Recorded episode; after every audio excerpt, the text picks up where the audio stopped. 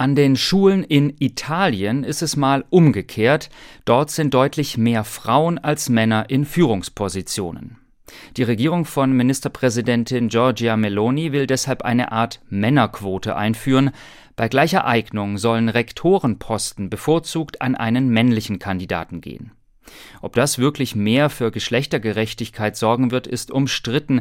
Es gibt momentan einfach deutlich mehr Lehrerinnen als Lehrer, was an der vergleichsweise geringen Bezahlung und am niedrigen sozialen Prestige des Lehrerberufs liegen dürfte. Unsere Korrespondentin Lisa Weiß hat eine Schule im norditalienischen Cuneo besucht. Das Liceo Pellico Piano in Cuneo. Rund 1400 Schülerinnen und Schüler lernen hier vertieft Latein und Griechisch oder Physik und Chemie, je nach Zweig. Andrea Parola kennt sie alle. Er ist Schulleiter dieses Gymnasiums im Piemont. Und damit fast schon eine Ausnahme. Er ist ein Mann. Rund 70 Prozent der Schulleitungen im Piemont sind weiblich.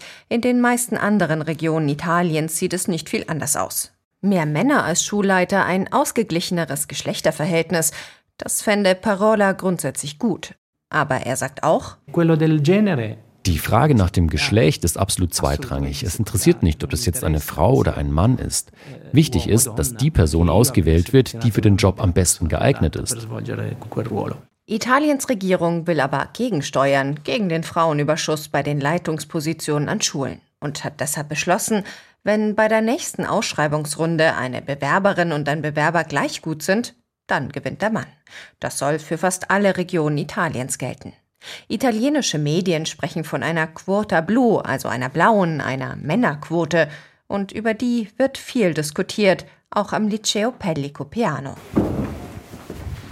In der Bibliothek des Gymnasiums sitzt Donatella Signetti. Sie unterrichtet Italienisch und Latein.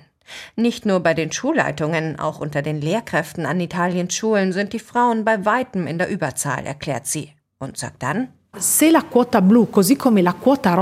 wenn die Männerquote genau wie die Frauenquote eingeführt wird, um ein Gleichgewicht herzustellen, bin ich damit einverstanden. Aber wenn ich das richtig verstanden habe, wird die Männerquote nur für die Bewerbungsverfahren auf Schulleitungsposten eingeführt, nicht für die Bewerbungsverfahren für normale Lehrer. Und das bringt mich ein bisschen zum Lächeln. Nur wenn es um Leitungsfunktionen geht, dann machen wir uns Gedanken um Ausgewogenheit. Rund 60 Kilometer von Cuneo entfernt, in Carmagnola in der Nähe von Turin, arbeitet Maria Enrica Cavallari gerade IMES-ab. Sie ist Schulleiterin an der Sekundarschule Baldessano Roccati. Sie ist gegen Quoten, egal ob für Frauen oder für Männer. Und sie erzählt, dass sie sich jahrelang auf das Bewerbungsverfahren als Schulleiterin vorbereitet hat. Entscheidend, um dabei erfolgreich zu sein, ist aus ihrer Sicht vor allem geistige Beweglichkeit. Wenn es viele Frauen und wenige Männer gibt, dann heißt das, dass wir Frauen eben vorne liegen in der geistigen Beweglichkeit. Aber ganz so einfach ist die Sache nicht, das ist auch Maria Enrica Cavallari klar. Denn es bewerben sich ja auch deutlich weniger Männer als Frauen überhaupt auf die Ausschreibungen. Schulleitung zu sein, das sei finanziell einfach wenig attraktiv, meint sie. Ich habe meine Freunde geschockt, die Führungskräfte in großen Firmen sind. Sie waren bestürzt, wie wenig wir verdienen. Mein monatliches Gehalt liegt bei 3000 Euro netto. Und meine Schule ist sehr schwierig. Wer an weniger schwierigen Schulen arbeitet, bekommt weniger. Ähnlich sieht das auch Andrea Parola, der Schulleiter aus Cuneo. Frauen seien eher bereit, Abstriche beim Gehalt zu machen, meint er. Schulleitungen seien unter allen Führungskräften im öffentlichen Dienst in Italien die, die am schlechtesten bezahlt werden. Und das bei mehr Verantwortung. Denn neben Materialbeschaffung, Ausschreibungen, Mitarbeiterführung und all den anderen Dingen, die Schulleitungen in Italien machen müssen, sei es ja wichtig, die Schülerinnen und Schüler im Blick zu haben, sie zu fördern, ihre Probleme zu lösen. Ich schaffe es nicht genau zu sagen, wie viel Zeit ich täglich für die ganzen Aufgaben aufwende. Ich laufe immer Deadlines hinterher, dringenden Anliegen, Notfällen vor allem. Und deswegen kann ich nicht planen, kein ruhigeres Leben führen. Wenn ich ein Fazit ziehen soll, was meine Familie angeht, ich habe sehr viel Zeit mit meinen Kindern verpasst in diesen Jahren. Aber wie passt das dann zusammen? Frauen als Schulleiterin in einem Land, in dem es immer noch die Frauen sind, die sich hauptsächlich um die Familie kümmern. Die Antwort ist für Parola klar.